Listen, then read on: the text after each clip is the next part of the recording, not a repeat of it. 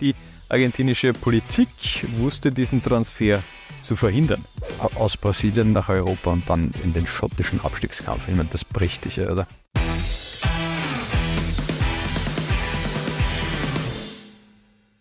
Launa 1 paniert heute die prominentesten Beinahe-Transfers des internationalen Fußballs. Wir bilden das Ganze in einem 3-4-3 ab und starten mit einem der wohl besten Torhüter aller Zeiten. Gigi Buffon, Juve-Ikone, aber Anfang der Nullerjahre wäre der fast in Spanien gelandet, Harald.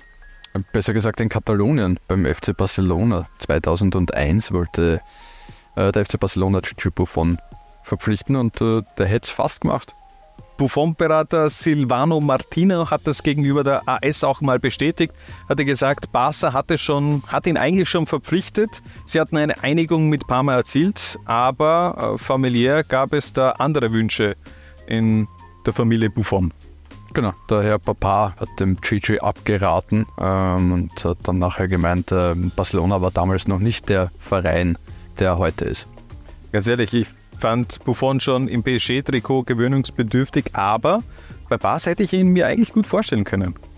Ja, aber wer weiß, dann wäre er nie diese Juve-Ikone geworden, der, der Barca-Ikone. Glaubst du, dass äh, Gigi Buffon, keine Ahnung, zwei Jahrzehnte im Barca gestanden wäre? Ja, also zu jener Zeit waren jetzt die, die Barca-Torhüter überschaubar gut. Dann kam Victor Valdez, seither Marc Andre Ter Stegen natürlich gesetzt. Aber egal, er ist zur Juve-Ikone geworden, hat mit diesem Transfer alles richtig gemacht. Aber eben Anfang der Nullerjahre fast beim FC Barcelona gelandet. Vor Buffon starten wir unsere Dreier-Abwehrkette mit einem Beinahe-Transfer von Sergio Ramos zu Manchester United. Das gab es sogar zweimal, dieses Gerücht.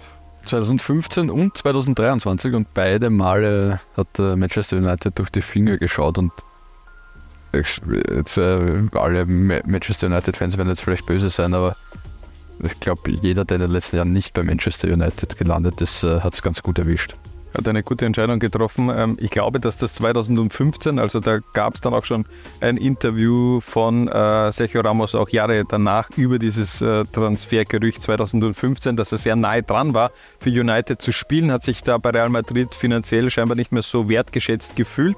Ich glaube, das war vielleicht auch ein bisschen Taktik, oder? Das ist ja so Berater, Spielertaktik. Äh, du fühlst dich finanziell nicht wertgeschätzt, dann redest mal mit einem Journalisten, der droppt diese, diese, diese Meldung, dann bietest du dich an einen anderen Verein an, um natürlich auch ein bisschen Druck auszuüben. Ja, sehe ich auch so. Hat äh, funktioniert. So ist es. Und dann eben auch ähm, lange Zeit noch bei Real Madrid geblieben, bevor er dann zu PSG wechselte. Sergio Ramos. Neben dem Spanier der nächste große Name mit Virgil van Dijk. 2018 blätterte Liverpool 84 Millionen Euro hin für den Niederländer. Ein paar Jahre davor sah die Welt noch etwas anders aus. 2014 wäre er für Crystal Palace zu haben gewesen und zwar um nur 6 Millionen Pfund. Der damalige Crystal Palace-Chef Scott hat aber das Veto eingelegt, weil zu langsam.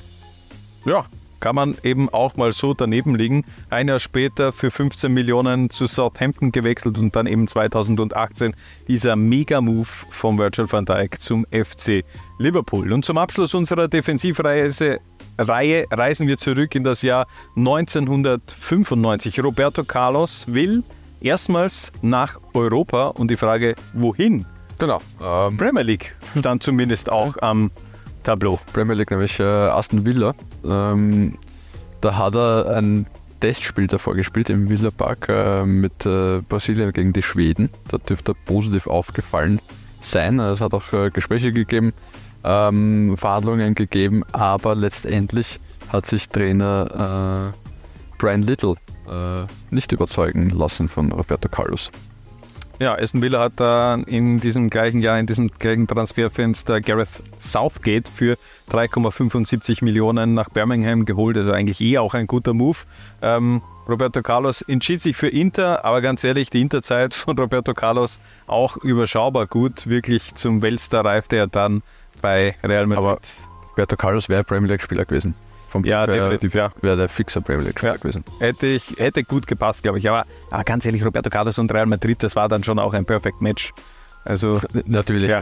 es hat dann eh auch passt für ihn. Ja, finde auch. Er hat sich ganz gut geschlagen, ja. Roberto Carlos. Wir switchen von der Abwehr ins Mittelfeld und starten mit einem der kuriosesten beinahe Transfers schlechthin, Ronaldinho nach Schottland und das nicht etwa zu Celtic oder den Glasgow Rangers, sondern in den Abstiegskampf zu St. Mirren. Wie kam es bitte dazu?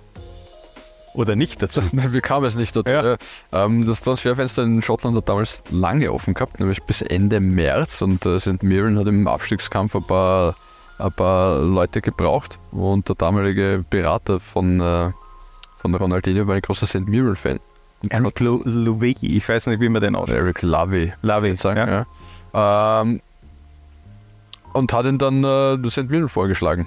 Ja, kleiner Kontext, da war eben auch so ein Transferstreit äh, Streit zwischen Gremio und PSG. Also ähm, scheinbar hat Ronaldinho schon einen Vorvertrag bei PSG unterschrieben und äh, ich gehe davon aus, dass Gremio, Gremio Ronaldinho da nicht mehr spielen hat lassen wollen. Ähm, aber er hat auch unterm Strich nicht für PSG spielen können, weil das Transferfenster in Frankreich bereits zu war. Und daher war Paris gar nicht so uninteressiert daran, Ronaldinho in St. Mirren zu parken für ein paar Monate, um so ein bisschen auch im europäischen Fußball anzukommen.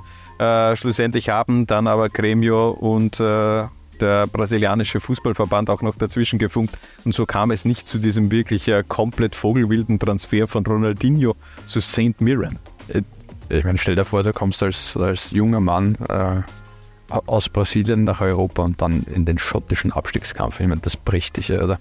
Ja, viel, viel härter kann der Start in Europa, glaube ich, nicht äh, über die Bühne gehen. Aber ich finde es ja auch geil, dass der Berater Erika Louis ähm, scheinbar auch Bebeto vorgeschlagen hat. Und Bebeto zu jener Zeit wirklich jetzt äh, kein unbekannter Name. Es war bei Ronaldinho, ja, der ist schon gehypt worden, aber Bebeto war ein Weltstar vielleicht schon eher im Winter seiner Karriere angekommen und dennoch, aber den wollten sie zum Probetraining einladen und Bebeto hat dann einfach gesagt, Entschuldigung, Bebeto, es hat St. Mirren, ähm, dieses Probetraining findet nicht statt und so kam eben auch dieser Transfer äh, nicht zustande von Bebeto zu St. Mirren, aber diese Konversation hätte ich gerne gesehen. Äh, hat schon mal die, den Fall gegeben, dass eine ganze Mannschaft bei einem Spieler Probetraining machen hat müssen?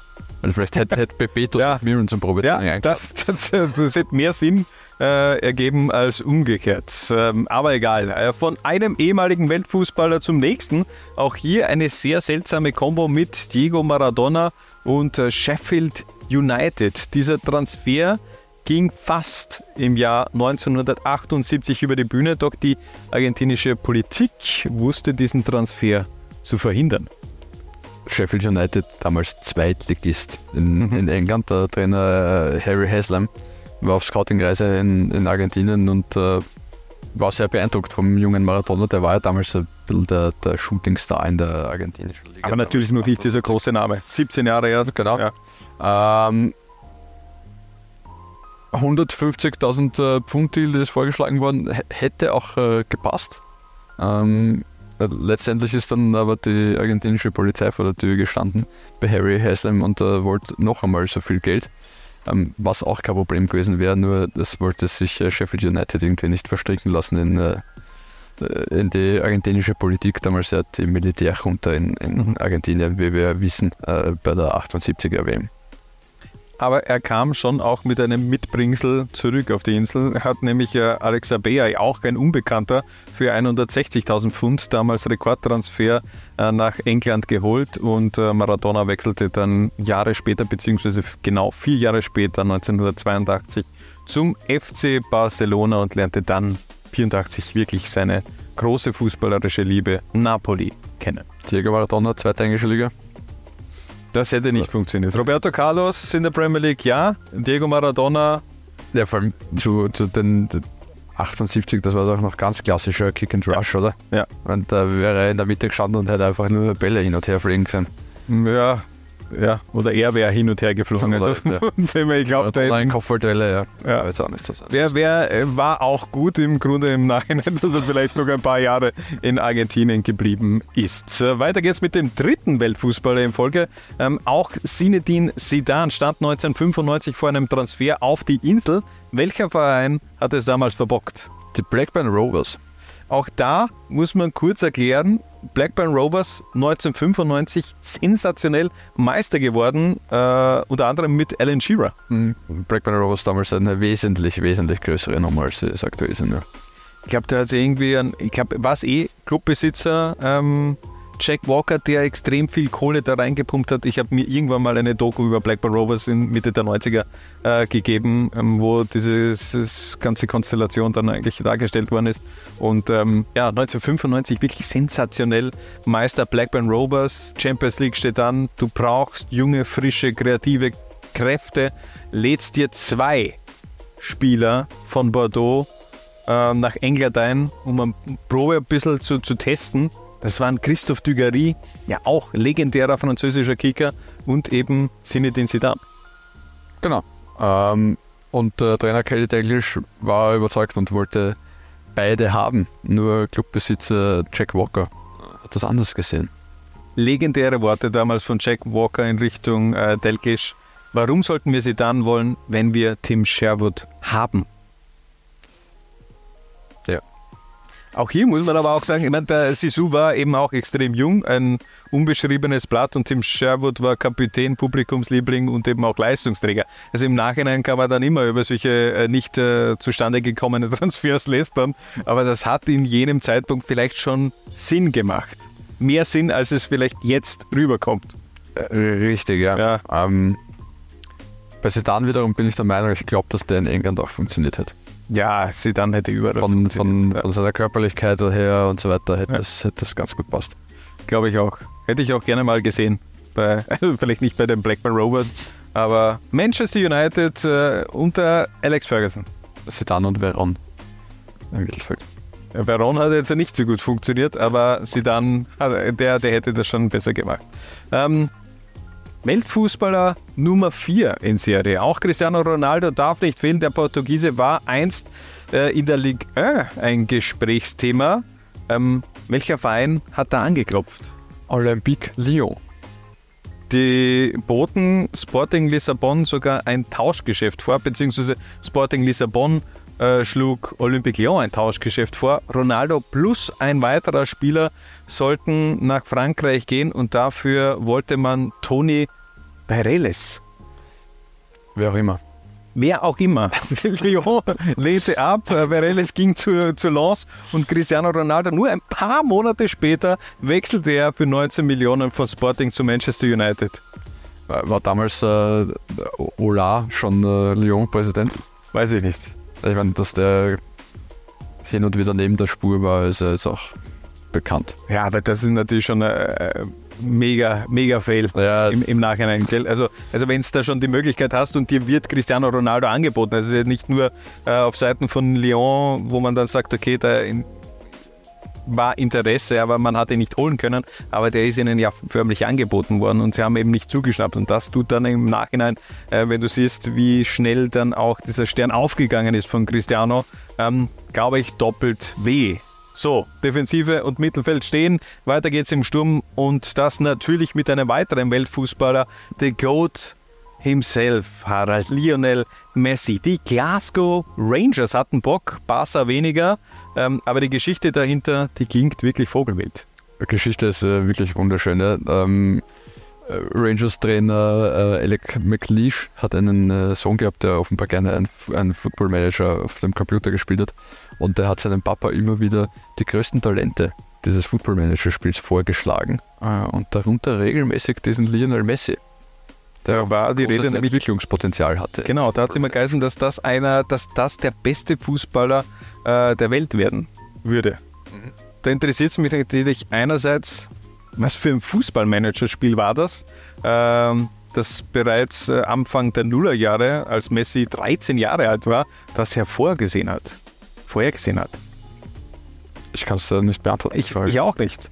aber, aber, Jahre später ist eben dann nochmal dieser Name bei. Äh aber da hat es doch der, den, der FIFA-Manager hat es doch schon gegeben damals, oder? Ich weiß nicht. Müsste ich, ja, oh ja, müsste ich ausgehen. Müsste sich ausgehen, sage ich dir. Kann sein, ja. kann sein. Ähm, Alex Milik, auf jeden Fall, dieser Name poppte dann noch ein paar Jahre später auf. Ähm, Lionel Messi, den könnte man ja mal anfragen beim FC Barcelona. Barca hatte aber weniger Bock. Das war dann eben schon in einer Phase, wo man eher erkennen hat können, uh, der, der kann kicken. Nicht nur die Football Manager Scouts. Ja, aber sie haben es trotzdem, richtigen. ja, aber das Geile ist, sie haben es trotzdem probiert, haben ihn nicht bekommen und gleichzeitig bot man aber Andres Iniesta den Glasgow Rangers an. Also da kam es dann aber wirklich auch fast zu einer Einigung. Äh, genau. Ähm, es hat nur mehr ein Spiel gefehlt, Brett, dass es Iniesta dann für Barca gemacht hat, weil da war er so gut, dass Barca dann gesagt hat, na passt, den behalten wir uns. Und so ging, gingen die Glasgow Rangers eben leer aus. Neben Messi ein... Äh, Messi, Messi in Schottland? Messi kann überall Fußball spielen, scheißegal. Ob in Schottland, ob in äh, der österreichischen Landesliga oder in der Bezirksliga oder in der Kreisliga. Messi kann überall. Also der junge Messi in Schottland hat ja. Also ich hätte damals mit Bolges Freund, geht sich das aus, 2003, 2004? Ja, das war der. Ah. Nicht, aber Mikel Arteta war auch mal bei den Glasgow Rangers. Ja, ist auch mal, glaube ich, ausgeliehen worden von, von Barca. Also hat es eh ähm, so ein paar Überschneidungen gegeben, Barca und, äh, und, und Rangers. Aber ähm, egal, machen wir weiter. Denn neben Messi ein ehemaliger Mitspieler von La Pulga beim FC Barcelona, Thierry Henry, der hätte nämlich eigentlich bei Real Madrid zum absoluten Megastar werden sollen in den 90er Jahren und hat er offenbar oder angeblich sogar unterschrieben gehabt dort schon. Ja, es hat Ex-Realpräsident Lorenzo Sanz hat das vor ein paar Jahren mal verraten gegenüber, ähm, ich glaube AS war es, wenn ich mich jetzt nicht täusche, dass eben Thierry bereits bei Real Madrid unterschrieben hätte. Flieger war auch schon ready, sollte eigentlich nur mehr ähm, eingeflogen werden nach Madrid, aber schlussendlich kam er nie an. Ari damals ja beim Monaco noch, ähm, hat dann einen Rückzieher gemacht, beziehungsweise auch in dem Fall wie anfangs bei Gigi Buffon, der Herr Papa. Mhm. Ähm, sein Vater meinte, dass Thierry Monaco nicht verlassen kann und er Angst vor dem Präsidenten habe. Ja, auch so enden mögliche Transfergeschichten. Ähm, 1999 dann der Transfer zu Juve. Da blieb er aber wirklich nur sechs, sieben Monate. Der hat ja teilweise Linksverteidiger gespielt, oder? Ja, stimmt. Außenbahn. Ja, komplett irre. Ähm, bei Arsenal lief es dann besser ja, ja. und äh, beim FC Barcelona krönte er sich auch äh, mit dem Champions League Titel. Und zum Abschluss unserer Ansapanier kehren wir wieder zurück äh, nach Schottland, wieder nach St. Mirren, zu St. Mirren und das sogar zum B-Team, also zum Reserve-Team. Die hatten 2008, 2009 nämlich einen prominenten Namen als Testkandidat zu Gast. Riyad Mahrez hat mit 17 Jahren in der zweiten Mannschaft von St. Mirren äh, Probetrainings absolviert. Mehrere. Ähm, hat vier Testspiele gemacht für sie und äh, sieben Tore geschossen, was ja ganz okay war. Der hat voll abgeliefert. Ganz ehrlich, vier Spiele, sieben Tore. St. Mirren hat ihn hingehalten. Ja, ziemlich scheiße gelaufen für St. Mirren. Das hat Ronaldinho nicht bekommen, äh, Riyad Mahrez äh, zu lange warten lassen. Meine, der hat dann zwei Monate in St. Mirren äh, gelebt und hat immer wieder gefragt, du, wie schaut es jetzt aus, kriege ich jetzt einen Vertrag oder nicht? Und äh, es kam nie wirklich eine finale Ansage und äh, dann hat er eben sein seine Situation auch seinem Berater geschildert und der meinte, was was, komm her, ich schicke dir einen Flieger oder irgendwie ein Bahnticket und du kommst wieder zurück nach Frankreich. So war es auch. Er hat dann das Hotel, wo er gelebt hat, einfach verlassen mit einem Fahrrad Richtung äh, Bahnhof oder Flughafen ist er ab äh, ist er geflüchtet eigentlich schon fast, weil das wusste damals keiner, hat keinen Bescheid gegeben und war dann wieder zurück in Frankreich. Die restliche Geschichte, die ist äh, eine Legende des englischen Fußballs, nämlich der Meistertitel mit Leicester City Mitte der 10er Jahre. Natürlich auch dank eines überragend aufspielenden Riyad Mahrez. Ja, aber ich glaube, das soll es dann gewesen sein. Unsere Elf steht. Wir sagen danke fürs Reinklicken und bis zum nächsten Mal. Wenn es wieder heißt, Low 1 paniert.